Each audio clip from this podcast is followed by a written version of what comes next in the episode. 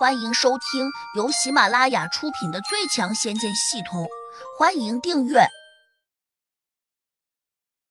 第五百零一章，黑翼果丢了一颗。第二天，麦子一脸凝重的跑来找胡杨：“你急着来找我，有什么事吗？”那株黑翼果居然莫名其妙的少了一颗。麦子盯着胡杨说，似乎想从他的脸上看出什么来。莫非你认为是我偷的？胡真人几乎没有接近过那株黑翼果，甚至连远远观望的时候都很少，所以，我认为那个偷黑翼果的人不可能是你。麦子陪着笑说：“因为他实在没有从胡杨的眼神中看出任何做贼心虚的成分。但是在这个空间中，除了胡杨和杜玉儿，根本就没有别的人。会不会是你们当中有人监守自盗？来而不往非礼也。”麦子连忙摇头：“不可能，我们没理由盗取这种黑翼果，因为它不能直接食用，必须用鼎炉来炼制，那样才可以驱除掉蕴含在里面的毒素。你知道的，这个空间有规定，不能生火，因此对于我们这些人来说，即使拿到黑翼果也没有什么用。毕竟我们暂时不能从这里走出去，而黑翼果一旦从果树上摘下来，最多只能保存一天，便会自行腐烂。”胡杨的眼神微微一变，原来还有这么多讲究。对啊，所以我才说我们这些人不可能去摘黑翼果。再说了，我们手上戴着的都是最普通的铸物戒指，只要鲁地先派人用寻宝镜四处照射一下，就能轻易把黑翼果找出来。麦子目光闪烁的看着胡杨，那你们何不用寻宝镜找一下？胡杨说这话时，嘴角浮起一丝不屑。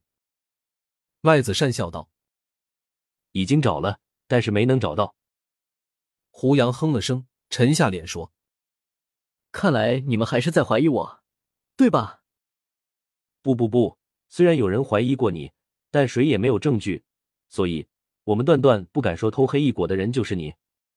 也许这当中出了什么意外吧？这里面只有我和杜玉儿才是外人，你们却派人值守黑翼果，自然是在防着我们。”麦子没吭声，他低下头，扳着手指表示默认。这黑翼果除了能够让人增长功力外，还能做什么？麦子抬起头，似有不满道：“能够让人增长功力还不够吗？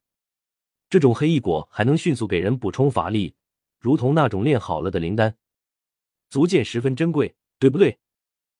胡杨点点头，恍然大悟道：“原来是这样。”看来我有点小瞧他了。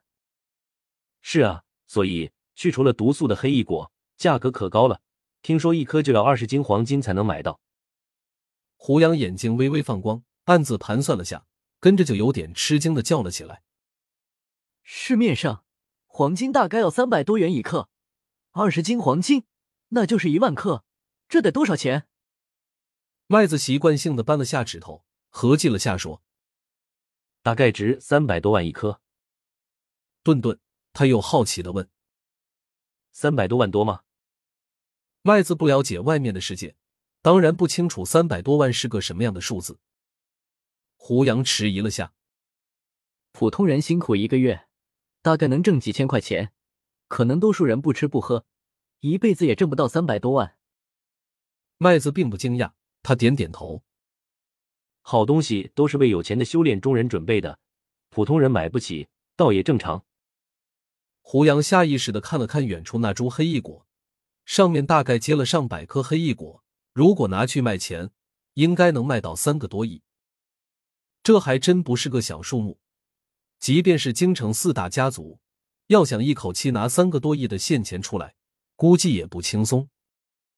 虽然他们都可能有上百亿的家产。但真正存在银行的现钱可能也没有多少。麦子从胡杨这里并没有得到想要的东西，只好摇着头失望的走了。到了晚上，胡杨突然带着杜玉儿出来散步，后面还跟着小白。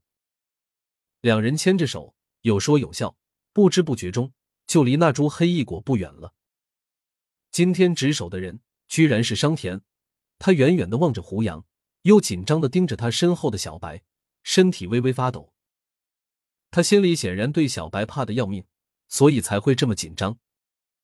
胡杨同样惊异的看着他，这家伙前两天被小白咬得遍体鳞伤的，身上还掉了好几块肉，没想到才过了这么两天，他身上的伤就好像都痊愈了。你的伤好的挺快。胡杨若有所思的冲着他说。商田现在已经不敢再对胡杨无礼了，他只敢冷漠着脸。药老的治伤药天下无双，由他出手，我的伤哪怕再重十倍，他也能轻易帮我治好。胡杨点点头，淡淡的问：“既然这样，那我叫小白再咬你几口，咬重一点，看你还能不能这么快恢复正常。”小白就好像听懂了胡杨话中的意思，马上冲上来，对着商田汪汪汪的叫了几声，还摆出了跃跃欲试的姿态。商田吓了一跳。急道：“别别别！你要是再这样威胁我，我会报警的。鲁地仙一定会派人把你捆起来，重则一百起煤棍，再扔出空间。你才是在威胁我吧？哼，我偏不受你的威胁。”说着，胡杨伸手把小白给搂了起来，作势要扔向了商田。商田大急，果然大叫起来：“快来人啊！”有人想偷黑翼果，他的声音很大，很快，远处的茅草屋中就冲出来十几个人，有男有女，全都同仇敌忾的瞪着胡杨。胡杨轻视的看了商田一眼：“我只是和你开个玩笑，你的反应用不着这么激烈吧？”胡杨还有点奇怪，昨天这些人看见自己时还挺友好的，为何现在却露出了这样的眼神，好像有点恨自己。本集已播讲完毕，请订阅专辑，下集精彩继续。